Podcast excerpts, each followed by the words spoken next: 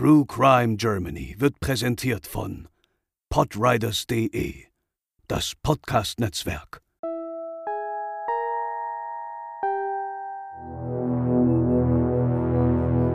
Ein brutales Phantom ging beinahe ein Jahrzehnt im Landkreis Kloppenburg um.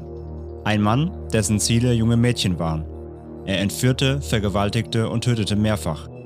Erst ein Durchbruch der DNA-Analyse gab dem Phantom ein Gesicht und führte letztendlich zu seiner Ergreifung. Heute bei True Crime Germany der Mädchenmörder Ronny R.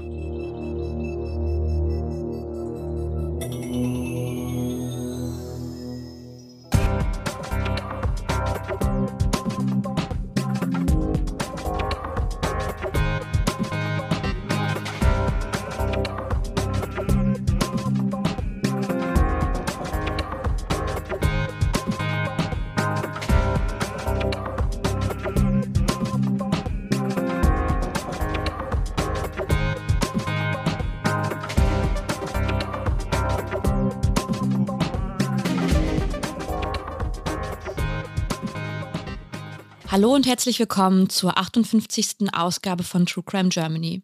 Heute bei mir ist André. Hallo. Und wir grüßen euch auch ganz herzlich von Chris, der heute wegen privater Gründe nicht mit uns aufnehmen kann. Unser Thema für den Monat September sind erste Male, wie etwa die erste Überführung eines Täters durch DNA-Test, durch Rasterfahndung oder die Einführung von Fingerabdrücken als Beweismittel.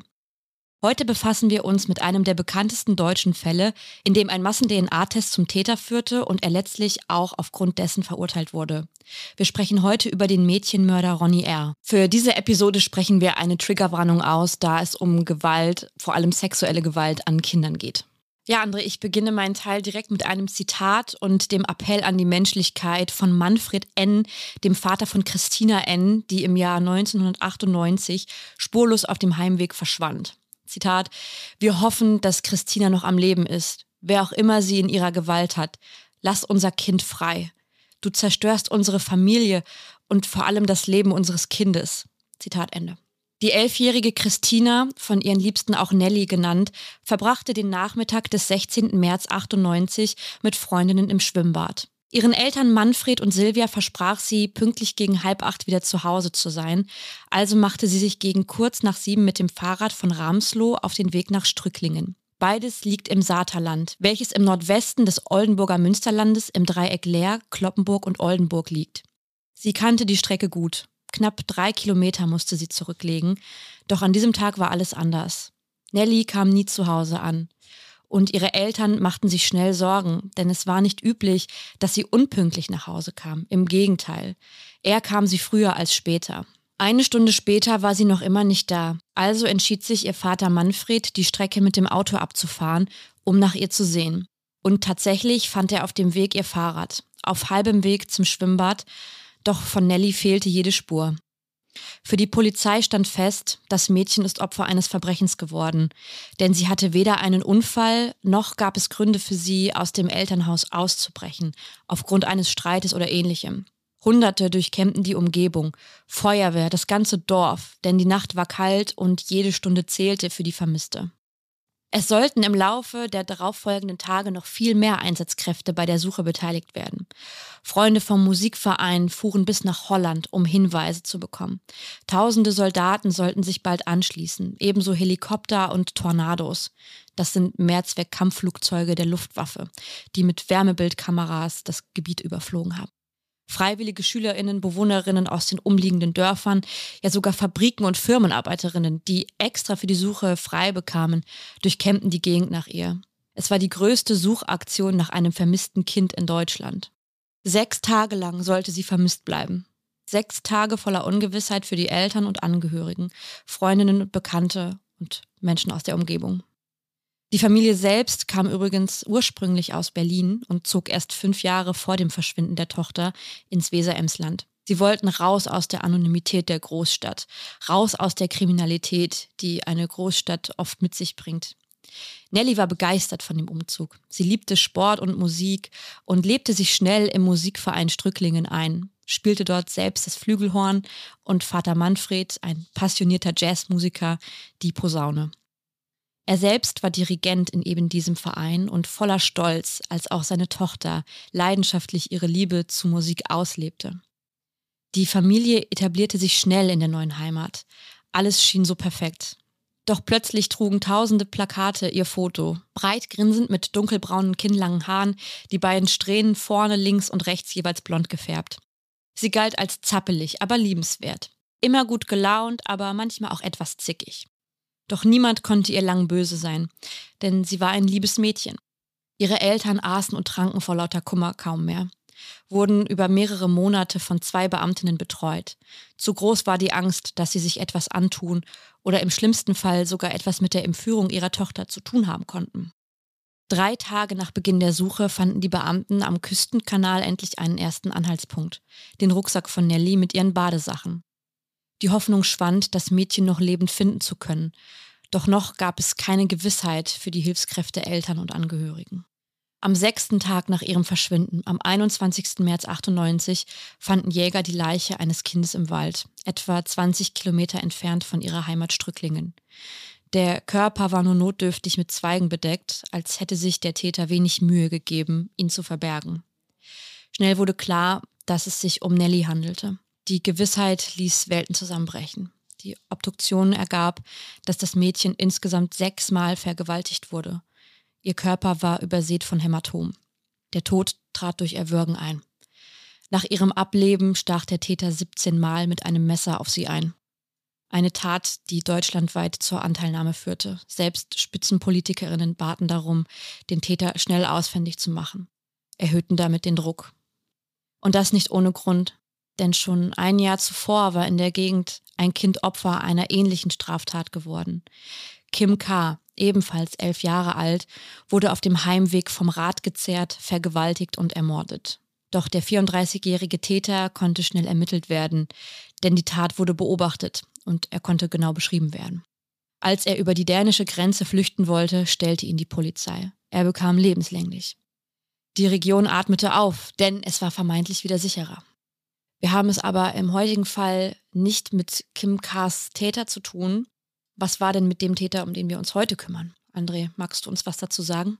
Ja, das Problem war, dass man sich in falscher Sicherheit wähnte. Denn was zu dem Zeitpunkt von Nellys Tod noch niemand wusste, nur vier Kilometer entfernt von Strücklingen in Elisabeth Fehn lebte Ronny R.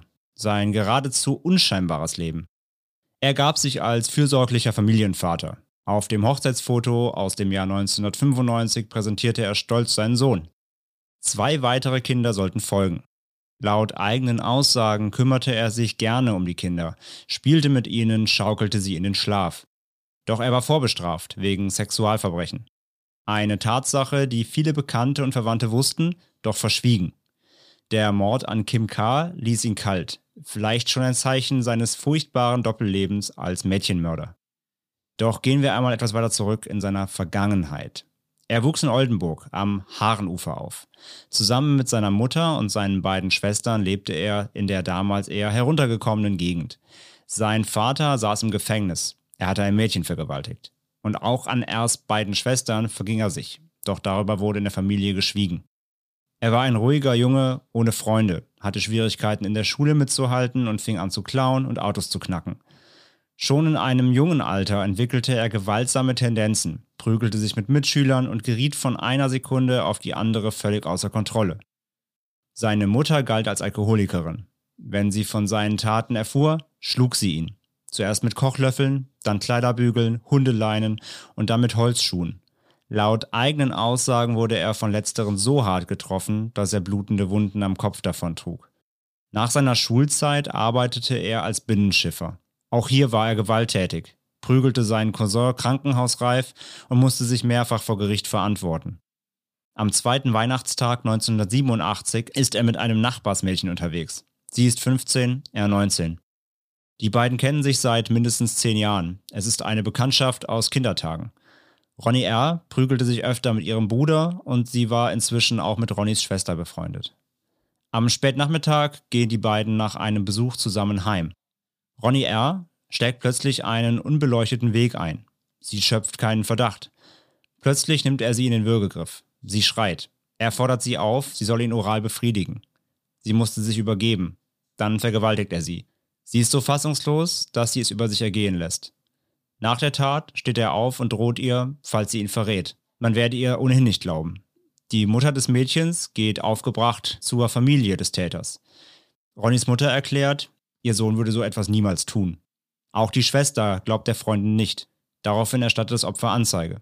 Die Staatsanwaltschaft stellt die Sache ein, nachdem Ronny R. behauptete, der Geschlechtsverkehr habe einvernehmlich stattgefunden. Die Akte wird daraufhin vernichtet. Im Alter von 21 Jahren, während er krankgeschrieben auf Landgang war, verabredete er sich am 20. Mai 1989 mit seiner zwei Jahre jüngeren Schwester. Die beiden verstanden sich gut und pflegten einen regelmäßigen Umgang miteinander. Sie trafen sich nachmittags, tranken Bier, unterhielten sich. Doch als ein Anruf ihres Lebensgefährten sie zum Aufbrechen bewegt, kam seine blutrünstige Ader zum Vorschein. Er wirkte seine Schwester mit einem Gürtel, wollte sie gefügig machen, um seine sexuellen Gelüste auszuleben. Nach verzweifelten Befreiungskämpfen ihrerseits gab sie jedoch auf und verlor das Bewusstsein. Daraufhin vergewaltigte er sie zweimal. Heinrich Thies, Autor des Buches über Ronny R., beschrieb es wie folgt. Ronny R. hat seine Schwester, glaube ich, als sein Eigentum betrachtet, über das er frei verfügen wollte. Er hat es nicht akzeptiert, dass es da noch einen Mann gab und er hat es mit Gewalt verhindert. Er hatte lieber die Auffassung, lieber bringe ich sie um, als dass sie zu einem anderen Mann geht. Die Schwester zeigte ihn daraufhin an, gegen den Willen der Mutter, die das Ganze lieber verschweigen wollte. Er verteidigte sich, Zitat, sie hätte es doch auch genossen. Und auch die Mutter sagte gegen ihre eigene Tochter aus. Sie, Zitat, sei schließlich im Bikini durch die Wohnung gelaufen. Ja, es ist wirklich eine furchtbare Vorstellung, als Tochter der eigenen Mutter und dem Bruder im Gericht gegenüber zu sitzen und dann sowas von ihnen zu hören. Man kann es ja wirklich echt kaum vorstellen. Lena, erzähl du unseren Zuhörerinnen und Zuhörern jetzt doch mal, zu welchem Urteil das Gericht denn im Fall Ronny R. kam. Das Landgericht Oldenburg verurteilte ihn zu zehn Jahren Haft, doch in der Revision wurde das Urteil reduziert, nämlich nur noch auf fünfeinhalb Jahre. Ein Gutachter diagnostizierte eine schwere Persönlichkeitsstörung aufgrund seiner Kindheit, die bei dieser Entscheidung in der Revision eine entscheidende Rolle spielte. Auch der Alkoholkonsum vor der Tat mindere die Schuld des Angeklagten. Und das muss man jetzt erstmal sacken lassen, wie ich finde. Mhm. Denn diese unglaubliche Brutalität der Vergewaltigung wurde hier einfach außer Acht gelassen. Seine Strafe saß er in Fechter ab und dank guter Führung und vorbildlichem Verhalten während seines Gefängnisaufenthaltes wurde er sogar schon nach dreieinhalb Jahren wieder entlassen. Er sei ein liebenswerter Mann, meinte der Gefängnisleiter. Er sei in der Lage, in Zukunft ohne Straftaten zu leben ein fataler Fehler, der zwei Mädchen in den nächsten fünf Jahren das Leben kosten sollte. Niemand hatte seine Akten gelesen oder sich ein Bild von seiner angepassten Persönlichkeit während der Haft gemacht. Die Polizei legte seine Akten sogar unter Familiensachen ab. Daher war er als Sexualstraftäter zu der Zeit nicht auffindbar, was ebenfalls ein fataler Fehler war. Die Justiz ist also davon überzeugt gewesen, dass von ihm keine Gefahr mehr ausgeht.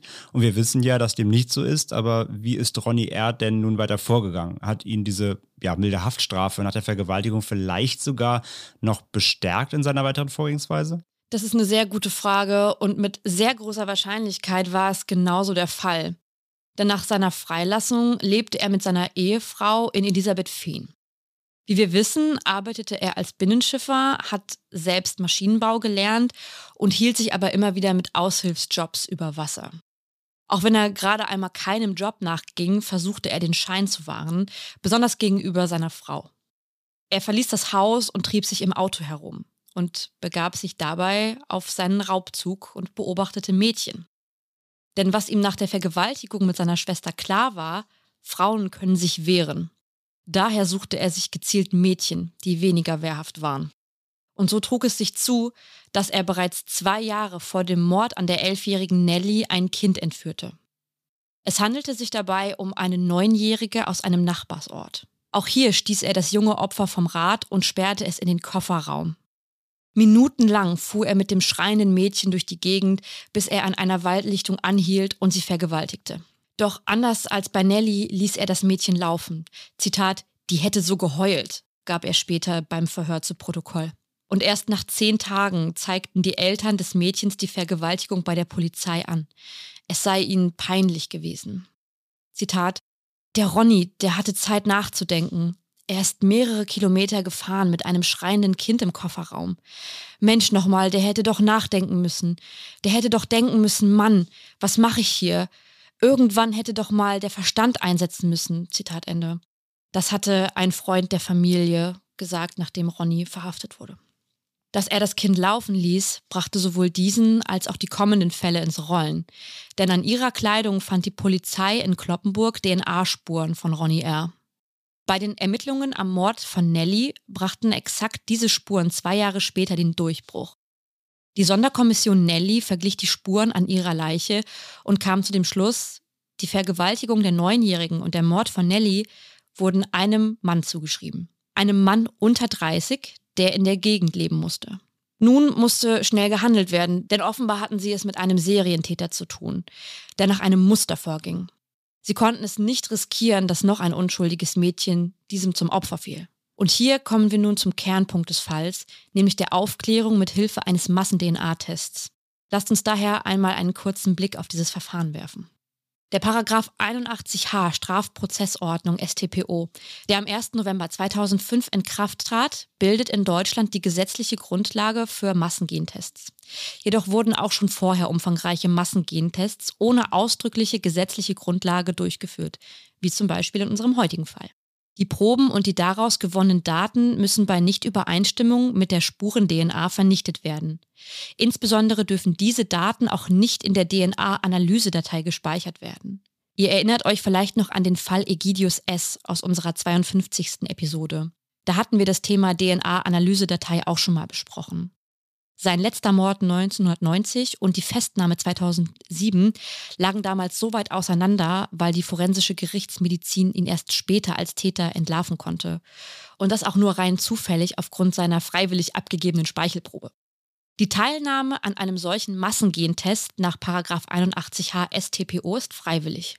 Niemand darf dazu gezwungen werden. Aus der Weigerung zur Teilnahme darf auch kein Verdacht geschlossen werden weil man sonst eben eine Umkehr der Unschuldsvermutung riskiert, die besagt, jeder Mensch ist unschuldig, bis seine Schuld bewiesen wurde und nicht umgekehrt. Und wer wird dann alles zu so einem Massen-DNA-Test eingeladen? Mit Beschluss des zuständigen Amtsgerichts werden alle Personen um eine Speichelprobe gebeten, die dem Täterprofil entsprechen. Das heißt zum Beispiel nur männliche Personen, die zum Tatzeitpunkt in einem gewissen Alter waren oder aus einer bestimmten Region stammen. Als Testverweigerer werden üblicherweise Personen bezeichnet, die von der Polizei aufgefordert wurden, freiwillig an diesem Test teilzunehmen, dies aber nicht tun möchten. Testverweigerer darf die Staatsanwaltschaft nicht allein wegen der Verweigerung der Teilnahme als Verdächtige und somit als Beschuldigte einstufen. Andernfalls verstoßen sie eben gegen diese Unschuldsvermutung und das Rechtsstaatsprinzip. Man muss also nicht hingehen. Es ist natürlich aber auch ein komisches Bild, wenn man dann nicht hingeht und sich freiwillig dazu meldet, wenn man natürlich nichts zu verbergen hat. Was geschieht mit Daten, den DNA-Profilen und dann den, auch den Speichelproben danach? Also die Speichelproben werden anonymisiert und nach dem Abgleich mit der tatrelevanten DNA werden diese auch zerstört, gemeinsam mit den persönlichen Daten, die dahinter liegen. Das DNA-Profil wird also nur für diesen Einzelfall verwendet. Es findet weder eine Speicherung noch ein Abgleich mit zum Beispiel anderen Fällen statt. Diese Maßnahme erfährt viel Kritik, denn sie birgt nicht nur hohe Risiken, sondern auch Kosten. So kann es zum Beispiel zu Fehlern bei den Laborproben kommen, wie etwa durch Fehlbeschriftungen, falschem Ablesen etc. Und auch der Datenschutz ist stets Inhalt kritischer Stimmen, weil man kann sich eben nie sicher sein, werden die Daten wirklich gelöscht oder nicht. Ja, und du sagst ja auch gerade selbst, äh, von wegen, man hat nichts zu verbergen. Es stimmt zwar einerseits dann, wenn man selber auch weiß, man hat nichts äh, sich selbst vorzuschreiben oder mhm. zuzuschreiben, aber wie du sagst, wenn jetzt zu einer Verwechslung kommen sollte, kann es nachher passieren, dass man vielleicht falsch beschuldigt wird. Ne? Also das sind die Risiken bei solchen Verfahren, ja. Genau. Aber kommen wir zurück zum Fall Ronny R. Jetzt, wo die Polizei Täter-DNA hatte, fiel das Licht auf einen weiteren Fall, der sich im Jahr 1996 zutrug. Nochmal zur Erinnerung, Nelly kam 98 ums Leben, das neunjährige Mädchen zwei Jahre zuvor. Und auch ein weiteres Mädchen, Ulrike E., verschwand zu der Zeit spurlos. Am 11. Juni 96 in Habern, 20 Kilometer von Strücklingen entfernt, fuhr die 13-jährige Ulrike allein mit der Ponykutsche auf dem Dortmunder Moorweg. Kurz nach 15 Uhr wurde sie zuletzt gesehen, doch dann verschwand ihre Spur. Zwei Jahre lang sollten ihre Eltern nicht erfahren, was mit ihr geschehen ist. Dazu aber gleich mehr. Denn zuerst müssen wir uns mit diesem Massen-DNA-Test in diesem Fall widmen, der auch Ulrikes Verschwinden aufklären sollte. Mit etwa 5000 Hinweisen zu Nellys Tod sah sich die Polizei vor einem unlösbaren Rätsel. Es blieb ihnen nur eine Wahl, der besagte DNA-Test. Rund 16.400 Männer zwischen 18 und 30 Jahren kamen freiwillig zum Speicheltest. Die Strategie schien aufzugehen. Auch Ronnie R. sah sich konfrontiert, seinen Speicheltest abzugeben. Er wollte nicht als Schlusslicht dort auftauchen oder gar den Eindruck erwecken, dass er sich vor dem Test drücken würde. Insgeheim hoffte er, dass der Test nur ein großer Bluff sei und die Polizei eigentlich gar keine DNA zur Hand hätte. Das Land Niedersachsen ersuchte bei der schieren Anzahl der Proben Hilfe bei anderen Bundesländern. Und ein Anruf des Berliner LKAs brachte Ende Mai 98 dann die erlösende Nachricht. Der Täter wurde gefasst. Die DNA der Probenummer 3889 ist identisch mit den Spuren, die der Täter am Tatort hinterließ. Es handelte sich um Ronny R. Bereits vorbestraft, selbst Vater dreier Kinder, festgenommen beim Rasenmähen. Zitat des Täters: So vom Gefühl her wusste ich morgens schon, dass die kommen, mich zu holen. Und dieses Rasenmähen habe ich nur gemacht, damit der Rasen nicht so verkommen aussieht, wenn die Presse und so auftaucht. Zitat Ende. Bei der Festnahme und den anschließenden Verhören zeigte er keinerlei Reue, sondern nur eine unglaubliche Kälte gegenüber seiner Opfer und Beamtinnen. Er kannte keine Empathie, zeigte keinerlei Gefühlsregungen. Zitat Letztendlich ging es mir nur darum, das zu tun, was ich will, die Macht zu demonstrieren, dass ich tun und lassen kann, was ich will, ohne dass mich einer aufhalten kann. Ich glaube nicht, dass ich eine Bestie bin. Ich bin eigentlich in gewisser Weise ein ganz normaler Mensch, der nur nicht die Kontrolle über sich hat. Zitat Ende. Er gestand die Vergewaltigung der Neunjährigen und den Mord an Nelly noch am Abend der Festnahme. Doch er sagte kein Wort über das Verschwinden von Ulrike E. Die Polizei sah sich zu einem Trick gezwungen, ihm ein Geständnis zu entlocken.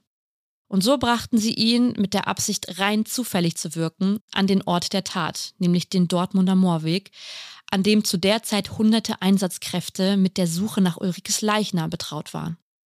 Eine Illusion, denn niemand wusste, wo sie tatsächlich war. Auf Ronny R. wirkte diese Taktik und er gestand, das Mädchen getötet und im Ibweger Moor verscharrt zu haben.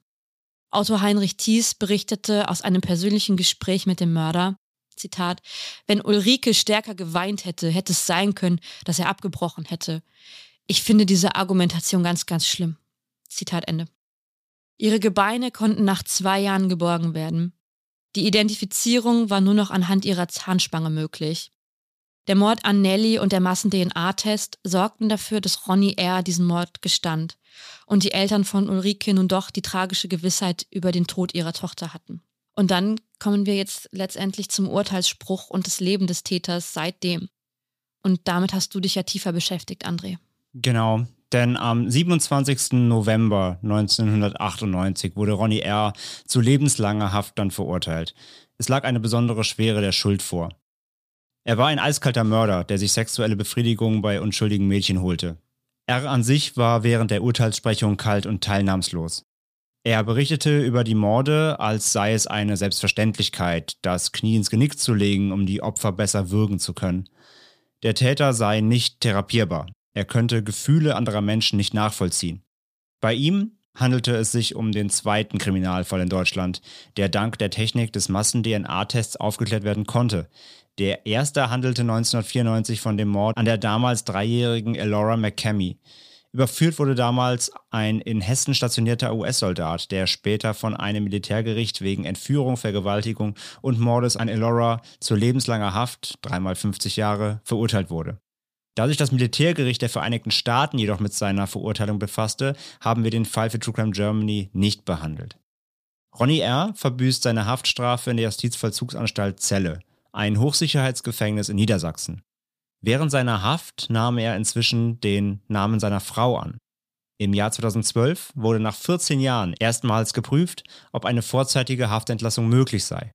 Das Gericht lehnte 2013 ab. Er habe seine Taten und die dafür verantwortlichen Persönlichkeitsdefizite nicht aufgearbeitet, hieß es zur Begründung. Damals ist festgestellt worden, dass die Mindestverbüßdauer 23 Jahre beträgt. Bereits im Sommer 2010 hatte es Gerüchte gegeben, nach denen Ronny R. entlassen werden und zurück nach Elisabeth Fehn kommen sollte. Vor allem in den sozialen Medien wurden Nachrichten wie diese immer wieder verbreitet. Entweder würde er freikommen oder wäre sogar schon auf freiem Fuß. Die Gerüchte sorgten für Angst in der Bevölkerung. Doch dran war an den Gerüchten natürlich nichts. Ebenso gab es bereits vor 2007 immer wieder Falschmeldungen, Ronny R. wäre im Gefängnis ermordet worden. Das rührt daher, da Kinderschänder und Mörder im Gefängnis ganz unten in der Hierarchie stehen. Es gab Dutzende Versionen seines Ablebens, in jedem Fall aber immer würdelos und sehr brutal. Auch daran ist nichts wahr, der Täter lebt, genießt unter Mithäftlingen sogar einen guten Ruf. Im Februar diesen Jahres wurde nun erneut die Haftentlassung des Täters geprüft. Doch genau wie 2013 hat sich die Strafvollstreckungskammer gegen die Entlassung entschieden, da ein psychologisches Gutachten die Rückfallgefahr bestätige. Zitat Aufgrund des Gutachtens ist die Kammer zu dem Ergebnis gelangt, dass für den Verurteilten keine positive Legal- und Sozialprognose besteht und dass deswegen nicht mit hoher Wahrscheinlichkeit davon auszugehen ist, dass er künftig keine Straftaten mehr begehen wird. Der Mädchenmörder bleibt also weiterhin in Haft. Einen eigenen Antrag auf Neuprüfung seiner möglichen Entlassung könnte er jederzeit aber stellen. 2004 hatte sein Anwalt ihn in der Haft besucht. Damals zitierte er seinen Mandanten anschließend, er ist froh, dort zu sein. Er sagte, wenn ich hier rauskomme, wird es keine 14 Tage dauern, bis ich wieder rückfällig werde. Ein grausamer Fall, der ja auch das Recht auf Rehabilitierung zur Diskussionsgrundlage hat. Mhm. Er sagt ja selber schon, dass er rückfällig werden würde. Ja. Das heißt, es, er hat also mittlerweile diese Selbstreflexion und sagt, er, er, er darf eigentlich nicht. Die hat er ja die ganze Zeit eigentlich schon. Also mhm. ich glaube, das prägnanteste in unserem ganzen Fall heute ist die Tatsache, dass er seinen Rasen gemäht hat, mhm. als er gefasst wurde, weil ihm bewusst war, es kommt jemand und er will ja nicht, es soll ja nicht aussehen wie, es soll nicht ungepflegt aussehen. Und allein die Reflexion zu haben, so, wenn ich schon verhaftet werde, dann, dann soll ich wenigstens hier, will ich einen guten Eindruck hinterlassen, das zeigt ja, dass das kein Mensch ist, der das irgendwie aus dem Affekt tut, sondern der komplett kalkuliert ist. Und auch diese Ruhe und Selbstverständlichkeit, die er bei der, beim Urteil, bei der Befragung hatte, das zeigt ja, dass Ronny R. eben ja alles, alles durchplant und er weiß schon, was er tut. Es mhm. ist nicht so, dass er das aus dem Affekt tut oder er weiß, was er macht und das sehr kalkuliert. Und von daher, er ist sich, glaube ich, schon ganz genau bewusst, was passieren würde, wenn er freikommt. Mhm. Und ja, das, wie gesagt, das aktuelle Urteil ist halt von diesem Jahr alles ganz frisch noch. Und nach wie vor sind da keine Anzeichen dafür da, dass da Aussicht auf Besserung besteht, sage ich mal. Ja, das stimmt. Dann können wir einfach nur hoffen, dass dieses Mal die Akten gelesen werden, dass seine Person genauestens analysiert wird, nicht zu der Zeit, als er in Haft saß wegen der Vergewaltigung an seiner Schwester. Ja, das hatten wir jetzt ja auch schon tatsächlich bei mehreren Fällen hier bei True Crime Germany, dass Schlimmeres hätte verhindert werden können, wenn ja die Beamten, die Gerichte mal genauer hingeguckt hätten. Ja. Und dass Personen eben, obwohl sie schon schwere Straftaten begangen haben, also er hatte ja nicht irgendwelche Lappalien zu verantworten, sondern er hat ja damals eben schon Vergewaltigungen begangen äh, und so weiter. Ja. Und dass er danach, also er hat ja zweimal Strafminderung sogar bekommen. Das ist Wahnsinn. Und, und, es wurde als Familiensache abgelegt. Genau, das, das, das auch fand noch. ich wirklich mit am schockierendsten. Mhm, mh. Und deswegen, das hatten wir jetzt ja schon öfter, dass die, dass die Justiz da nicht, manchmal nicht genau hin, hinguckt. Und ja, wie du sagst, kann man nur hoffen, dass das sich auf jeden Fall bessert. Okay, André, das war's dann für heute bei True Crime Germany. Wir mhm. bedanken uns fürs Zuhören und für euer Feedback. Die zweite Folge im September gibt es dann wie immer am Sonntag in zwei Wochen. Und wie gewohnt dann auch wieder mit Chris, mit André und mit mir. Bis dahin, bleibt sicher. Tschüss. Ciao.